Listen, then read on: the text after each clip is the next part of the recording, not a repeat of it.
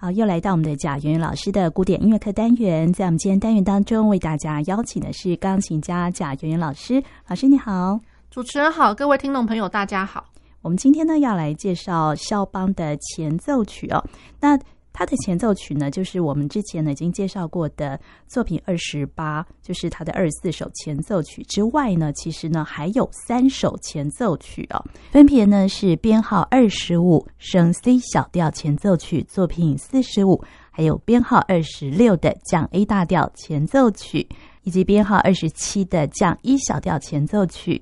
啊、如果说像前面呃他的二十四首。嗯，呃，二十四首的那个前奏曲里面的升 C 小调，嗯，升 C 小调的话，那第它那二十四首里面那个升 C 小调，它其实是一个非常呃紧张的，嘚儿滴儿滴儿滴儿滴儿的，就是好像就右手都呃就是充斥着快速音群，大家如果还记得的话，而且它跑动非常快，三四拍，然后又跑动非常的快。嗯好，那所以他现在的这一首我们要介绍这个升 C 小调呢，跟我们呃前面二十四首里面的升 C 小调真的是一个很大的反差，对，非常大的反差。那哎，可是呢，那种感觉就是说，哎，在在的就是说，肖邦他反而能够借由这个升 C 小调，哎，我觉得就是。呃，去表述他的呃，他好像所见所感。嗯，那或者是说，呃，大家可以把它想象一下，就是说，哎，他这首其实有点像是他的那个 Nocturne 夜曲。嗯，对，有夜曲风格，有夜曲的那个样子。那又加上，又加上，因为他其实这个 Opus 四十五哦，那嗯啊、呃，大家如果去想想看，呃，在肖邦的夜曲里面，我们常常听到的有一个，它是 Posthumous 的，嗯，最后那一首哆西拉嗦发嗦那一首。对，当当哒滴哒当，其实我我会觉得，就是说，像现在这一首 Prelude 跟那一首的那个夜曲，升 C 小调夜曲，其实是我觉得有点异曲同工之妙。哦，对，当做是可以可以把它想象成，它根本就是一个相对应的、哦、一对的一个、嗯、一个作品这样子。嗯对，只是说，因为他的可能肖邦在写的时候，这一首他就 simply 就是把它想成，他就是一个前奏曲这样子。但他写作的时间点，一八四一年也差不多嘛，也差不多，哦、也差不多，一八四一年。对，所以我觉得，哎，这个是很有意思的一个点哦，升 C 小调。对，好，那然后呢，我觉得他的呃，我觉得很引人入胜的是这样，他、嗯、有一个三小节，呃，四个小节的。的一个前奏，其实我觉得要讲说它的那个前奏，其实我会觉得好像你很难去去界定，就是说，哎，这个句子到底我我要断在第三小节、第四小节，就是你很难去找到那个断点。对。可是另外一句的那个头，它已经默默的就就已经就是衔接的出来了。对。对，所以我觉得，哎，这个是很微妙的一个地方。然后它呃前面是呃极静下来的六和弦，就是。哆西拉嗦提拉哒哒，一一连串都是都是六和弦。六和弦就是指我和声的不是原位的位置，是在第一转位的那个位置，所以一连串的挪移的六和弦。好，然后再过来，我真正的主要的主题呢，就是右手好像会一直听得到，哎，滴咚，然后嗦嗦拉哆西那种感觉。嗯，好，那左手呢会是一连串流动，从下面低音域一直到。呃，借借着中音域，然后一直跑到最上面的音域，哒哒哒哒滴哒哒哒哒哒哒哒哒哒哒哒哒，然后他走到最上面的音域的时候，正好去衔接着我右手歌唱的旋律，嗯，对，然后几乎大概每几个小节就来一次，嗯，对，所以感觉上就是好像处处都有那种声部之间呃交流，或者说好像我呃我接给你，我抛给你，然后你就把我接起来，然后我再丢给你那种感觉，就是。声部之间互相的一个交融，这样子，对对。那所以我觉得整个曲子其实老实讲，非常非常的迷人，嗯、对，非常迷人。然后当然就是说，呃，他在呃，就是因为他毕竟他的他的变化音蛮多的，蛮、嗯、多的，所以他其实在这中间呢也有一些转调的部分。对，好，那然后在这个曲子的最后最后一个部分呢，它有一个非常漂亮的 cadenza，嗯，对，所以。呃，那种感觉也有一点点像是哦，就是说他自己，呃，肖邦有点类似说自己像像是在表述一个，呃，像我我老实说，有点像是协奏曲般的，是 协奏曲般的，可能像是第二主题啊，或者说第二乐章啊之类的。可是这中间又交交融了一些，就是呃长串的装饰乐段，嗯，然后那个装饰乐段也蛮引人入胜的。对，好，然后最后最后才又结束，就是咚嘣一级和声的来做做总结这样子。嗯、好，那然后这首曲子呢，其实呃它是呃。就是说，它一开始它是写给呃一个法国的一个出版商哦，就是 Maurice Schlesinger 这样子。那然后再过来是呃，嗯，他的朋友就是 Julian Fontana，然后他又在开始，他就是在重新在读谱，然后他在哦，就是说校校对了一下，然后校对一下，他在交交付给那个出版的时候，他就变成出版成了 Open 四十五这样子。嗯。好，那然后这首曲子基本上它是献给他的其中的一个学生叫，叫、嗯、呃叫做 Elizabeth Chernyshев 的一个公主。哦，她是一个公主，嗯、对。对应该也是他爱慕的一个，应该是就是他的学生，然后学生可能他他的学生们可能都非富即贵啊，这样哦，是对。所以这首曲子呢，它的旋律也非常优美。那它会经常被单独演奏吗？这一首曲子其实它真的很美，很美。嗯、哼哼那嗯、呃，可是大家讲到，我觉得我我觉得这样来讲啊，就是说它也没有说不被人重视，可是就因为它的标题是 Prelude。可是大家一想到 Prelude，然后很自然而然一定会想到的是肖邦的那二十四首前奏曲，奏曲。对，你就不会去特别去注意到说，哎、哦欸，其实还有这个单手的出来。是，可是在呃一些乐谱的出版或什么的，嗯、其实我们不是不知道这一首，嗯、不是不知道，对，它有一个单手的，嗯、可是。就会，我觉得它就是一个，就是一个标题使然啊，会让人家有点忘了它这样，有点遗珠之憾。对，遗珠之憾。那然后呢，加上因为它并没有被编在那二十四首里面。对对。那然后呃，可是如果说呃，在演出舞台上面，你单纯就是以这一首哦，要演奏这一首的话，除非你是要用这个来开头哦，对，或者是说哎，那就是很美的让他做 encore piece。嗯，对。那所以如果说只是单手，然后去演出这一首的话，好像。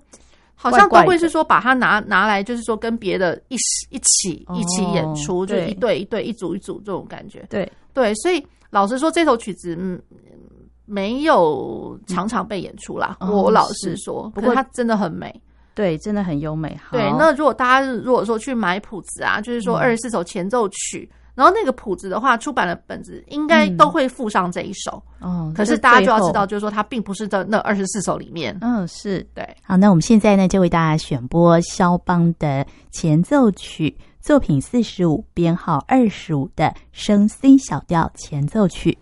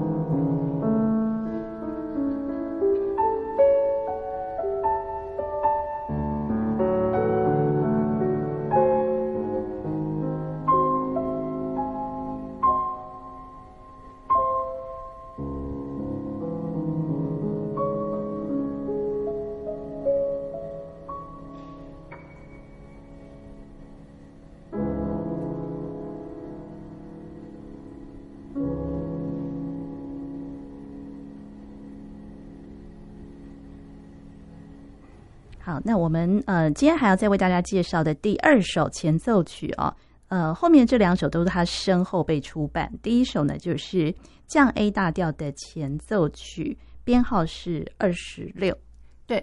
编号二十六，老实说，他在呃创作的时候，他是在一八三四年的时候，一八三四年就创作了。可是，诶，怎么好像就是在出版的时候呢，也基本上好像也没有把它呃，就是弄在就是呃那个二十四首前奏曲里面，它会变就是说一个很单独的。更何况哦，嗯、就是说，因为这一首他创作年代，其实老实讲，他是比比较早，对，比较早。因为我们二十四首，我们大家知道是他是一八三八、一八三九年的时候才、嗯、才创作的，所以这首老实讲，它是算是一个开端吗？那种感觉，嗯、对。那开端，然后我觉得它整个曲子的氛围哦，其实我觉得它很美。老实说，嗯，哎，它的那个，哎，那个前面那种感觉有那么一点点，就是很愉悦的。降 A 大调，当滴答答答答滴答答答答答答答当，就是非常非常快活，然后不会压力很大的那种感觉。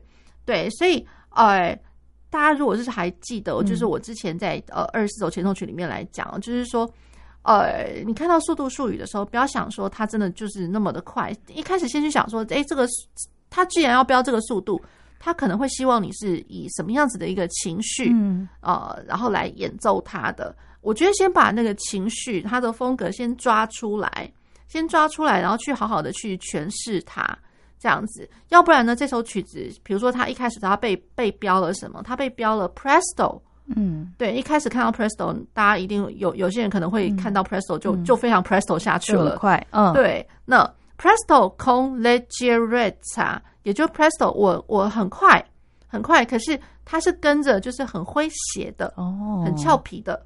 很俏皮的这样子的一个氛围，嗯，对，所以呃，我觉得呃，大家一定要抓住这个俏皮的氛围这个东西来来诠释它，会比较贴切一点，嗯、要不然它就会变成是另外一种另外一首练习曲了，嗯、因为全从头到尾都会是一个快速音群的表述这样子。嗯、对，好，那可是呃，我觉得以这个来讲的话哦，就是 Prelude，我觉得这首老实说，嗯，它也真的比较像是我们好像。要开始一个主体的东西的一个前奏 prelude，所以有点类似，就是说，就是淡淡的，嗯，不温不火那种感觉，嗯、淡淡的，淡淡的。那不会说像，其实像我老实说，像肖邦的二十四首里面哦，二十四首里面，其实我老实讲，每一首感觉他自己都有他的故事在，哦、他可他可以后面不用去接别的东西。对对，那所以像现在的这一首一八三四年，他其实。最早他们创作出来这个 Prelude，我觉得还真的是比较像是有 Prelude 的味道，哦，比较中规中矩啊。对，那如果比较起同样的降 A 大调的那个呃那个二十四首前奏曲的降 A 大调，刚刚那个是六八拍的嘛，然后都是和声式直向的的呃 C 哒滴哒哒滴当哒滴哒哒哒哒滴这这一首，对，所以我觉得嗯两首其实感觉上真的氛围也不太一样。对，这一首是比较短小，而且是。风格是比较明亮的，对对。然后他这个风格的话，我老实讲，就是以呃单单看他的风格来说，我觉得有一点点像后面，就是我觉得是呃后面的呃，因为这个的影响啊，嗯、我觉得比如说像佛瑞哦，佛瑞他有他的一些就是小小的呃性格小品，嗯、性格小品的话，那其实就有这个，我觉得有这一首的味道在。嗯、对，好。嗯那我们就为大家选播他的降 A 大调前奏曲，编号二十六。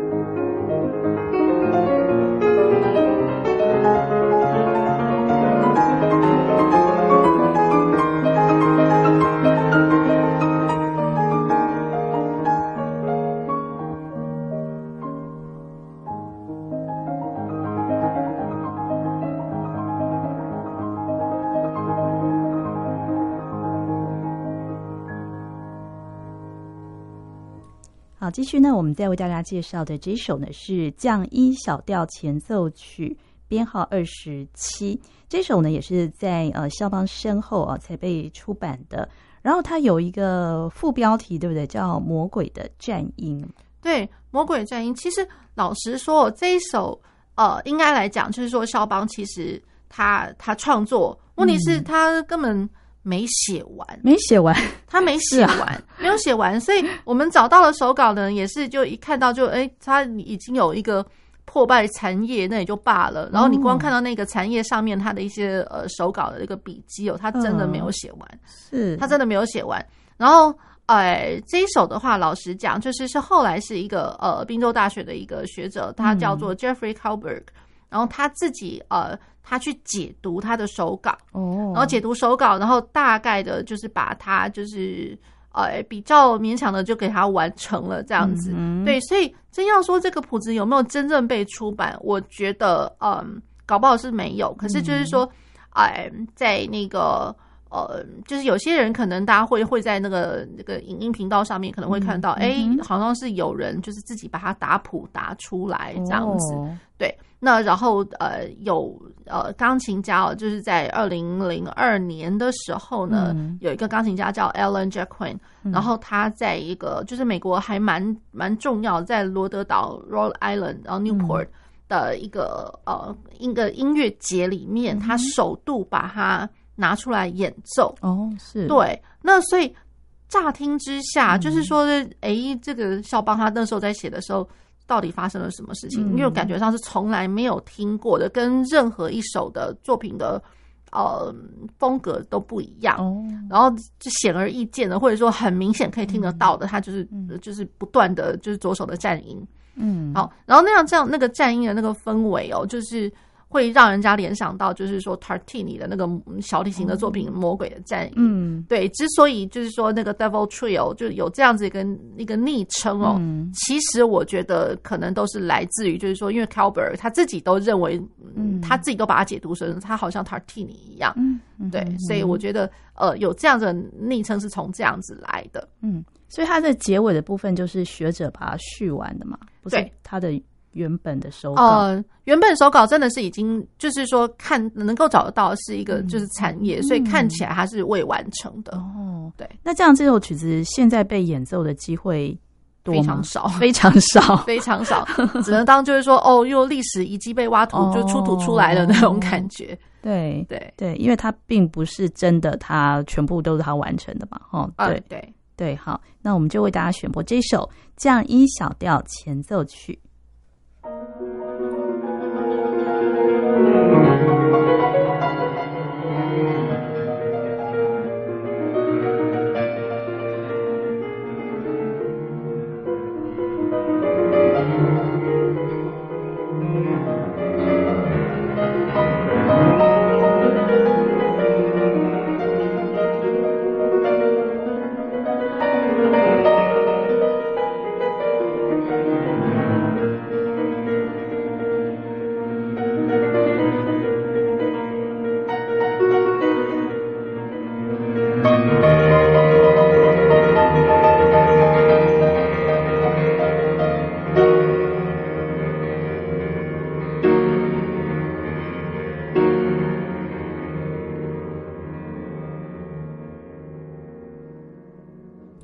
那我们在介绍完这个肖邦的作品之后呢，我们接下来呢要介绍的就是另外一位哦，在浪漫乐派的。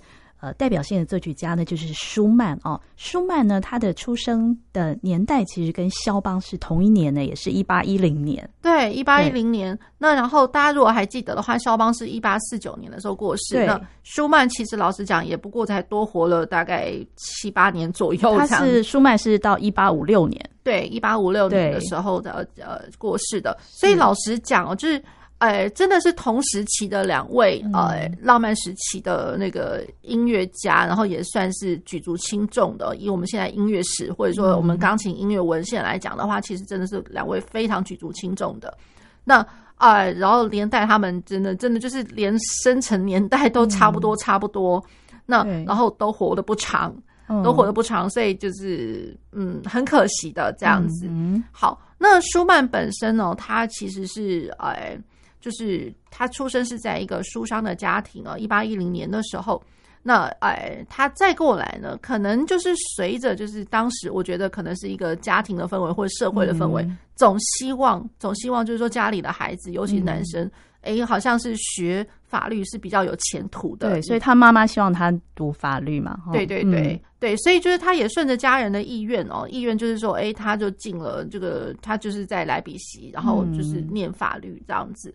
好，那可是感觉上他就是一样，都还是钟情于就是创作，嗯、尤其还有像钢琴演奏的部分。嗯，所以就是他可能就是在同一个时期呢，他一边学习法律，可是他音乐这边的呃活动其实是没有断掉过的。嗯、他特别他在那个时候那个时间点，他创作了一些他早期的一些作品，就是说有大家如果看得到，呃，出版之后，他其实是从 Opus One。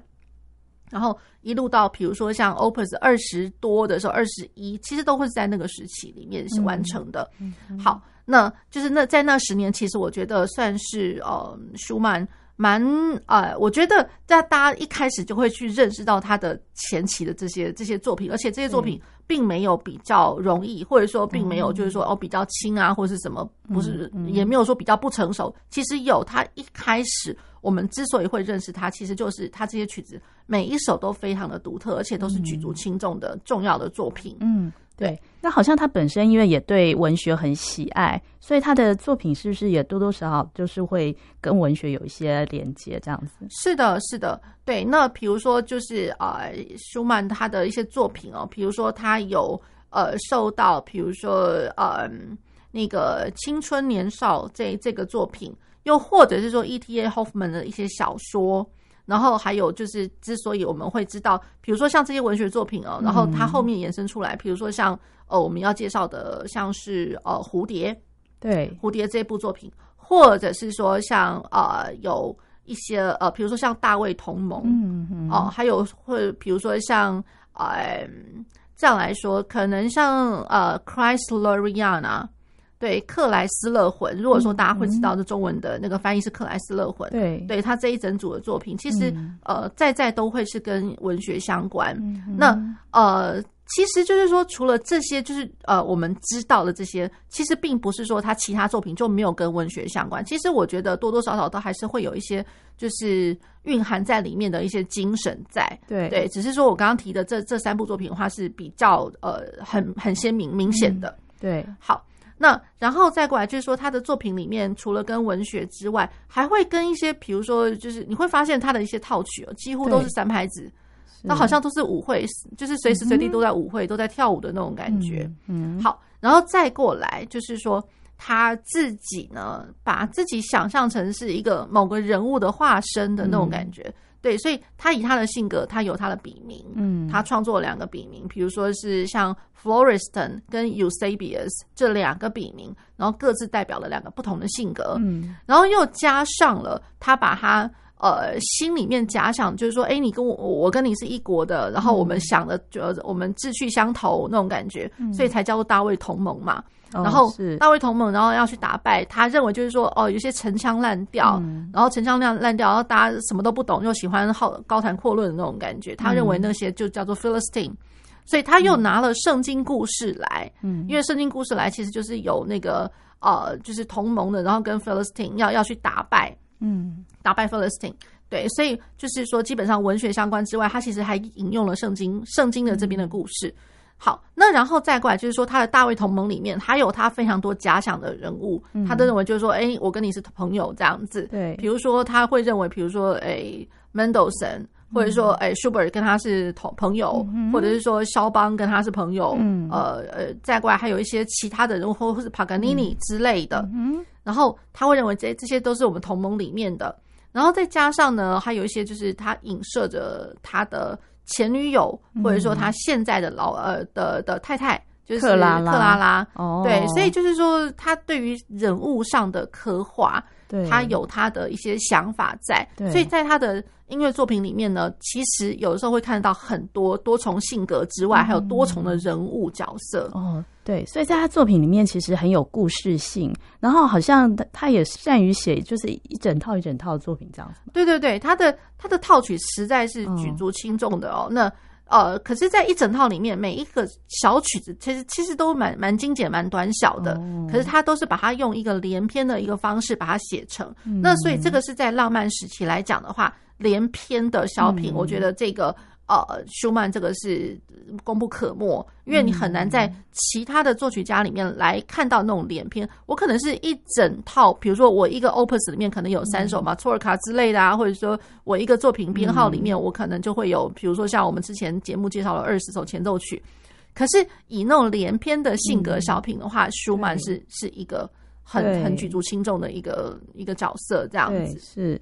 对，另外他的除了钢琴作品之外，他也写了一些艺术歌曲，对不对？对，有艺术歌曲，那然后再来还有呃交响曲，对，然后也有呃，比如说是钢琴的协奏曲，大提琴协奏曲，嗯、那然后再过来也有他钢琴室内乐的部分，嗯，对，那所以其实他的作品，呃，老实讲，算是种类也算多的啦，嗯、对，那当然就是说，呃，并没有呃。并并没有歌剧哦，没有歌剧，应该是没有歌剧。那然后呢？呃，如果说他有没有练习曲？哦，对，练习曲，练习曲，因为这个我会特别提到练习曲哦。那因为实在是在浪漫时期来讲的话，这好像你知道能能够讲得出来的重要的作曲家都会有整套的练习曲。嗯，好，那所以舒曼的话呢，他有没有？其实他有，他有。那可是比如说它有像那个从。呃，帕格尼尼的那个 Caprice 来的，它是把它写成的，嗯、对。可是它是不是真的就给它写成，就是说标题标了练习曲？其实并不是。嗯，对。好，那然后再过来，他有一组非常重要的作品叫做 Symphonic Etude。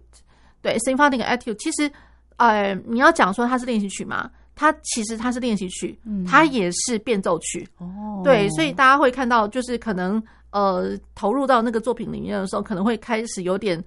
就是头晕头晕的，哎、欸，怎么一下子现在是 Etude One，然后现在是 Variation One，现在是什么？对，它其实就是这两种，就是交杂在一起，它把它融在一起。这样，其实老实讲，它本身是一个变奏曲哦，对。可是它的标题写成就是说是 Symphonic Etude，那当然就是说以演奏上来讲，它真的还蛮 Etude。嗯哼哼，对对，所以我觉得就是说。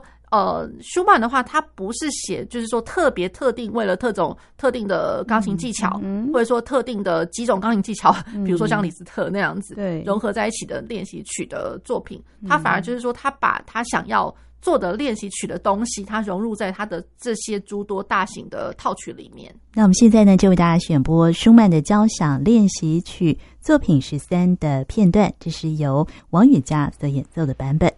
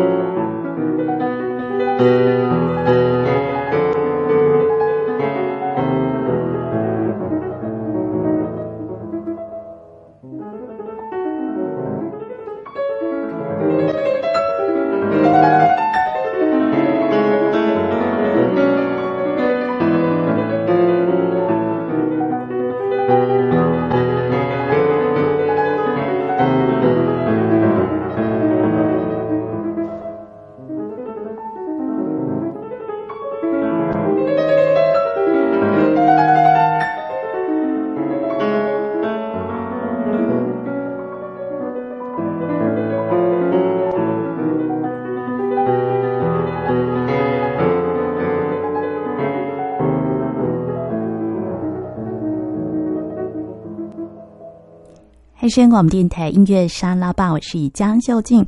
在我们今天周一的贾圆圆老师的古典音乐课单元当中，为大家邀请的是钢琴家贾圆圆老师。介绍完肖邦的一系列作品之后呢，接下来我们要进入的就是舒曼的作品。刚为大家选播的呢是舒曼的交响练习曲作品十三的片段，是由王羽佳所演奏的版本。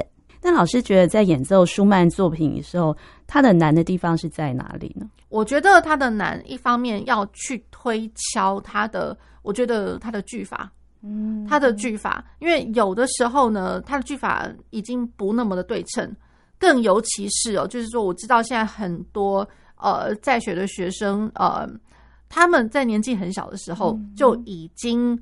再开始练，比如说他有一个很大的作品叫做 Opus 十七的 Fantasy，嗯，对。那其实老实说，那个舒曼的作品 Fantasy，它不是只有 Opus 十七那个，它其实前面 Opus 十二就有一整组的那个幻想小品。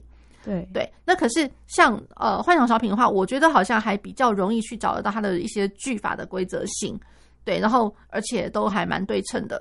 可是像 Opus 十七的那一首的话，它有很多句法，真的有点像是。哦、oh，narrative 就是像是在呃在诉说的什么东西，嗯、在在讲讲话。对，一开始只要是讲呃在讲话的时候，嗯，就会觉得说，哎，我的句法好像开始有点不太对称，因为我讲话有时候会比较自由自在，嗯、对，对，总总不是在引经据典的那一种，就是吟诗作词，不是那一种的，对，所以光那那样子的一些句法就会让人有点捉摸不定，嗯，然后再加上他他的音乐，其实我觉得在。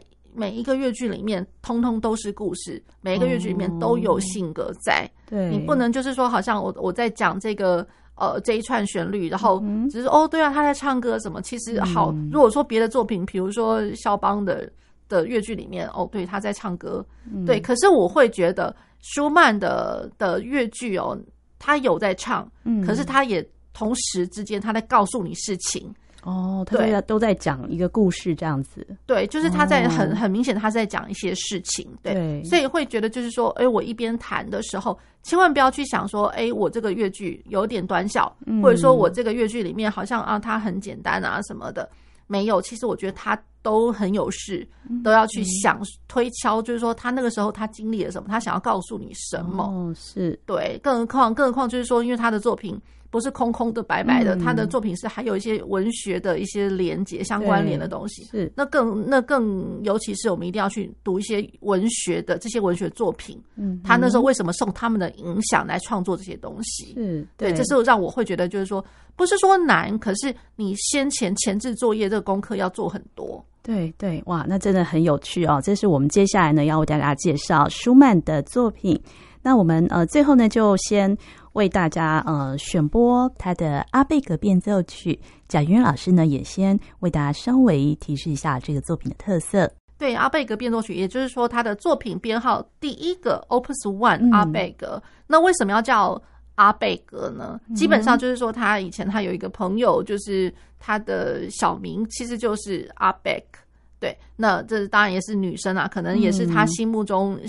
一直有对象，对，有一个分量在这样子。对，是好，那然后再过来，他就用他的名字名字，然后去呃谱写了他的整个，因为他基本上他是主题与变奏。嗯，那所以阿贝格就是若 A B E G G 这五个字母，嗯，A 的话就是拉开始的嘛，然后 B 的话在德文来讲的话，它是降降 B。降 B 的这个音、嗯、拉 C，然后 E G G 就是 E 的话就是咪这个音，嗯、对，然后 So G 就是 So 这个音，对，所以大家会看到拉 C 咪 So So，我一开始它就是阿贝格这个名字，用它的作为主题这样子，对对对，哦、那所以就是说，呃，就是浪漫时期来讲的话，这个它的用这样子的一个文字，嗯、或者说文字谜好了，嗯、对，他用这样子的一个代代名来来写。象征某个东西，或者说他就用那个名字的直接去来来谱写成那个乐曲。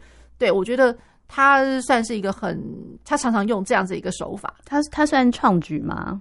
呃，应该算是，应该算是，因为其他的我想不太起来，还会有谁有这么样做。可是比如说像呃李斯特的话，他有他倒这么写，李斯特他有其实有那个。呃，就是以巴哈为名的 B A C H 为名的一个 fantasy 跟那个、哦、呃 Fugue。嗯，对，所以呃，李斯特是有，可是如果说你要在他们的前面，嗯嗯，比较少听到。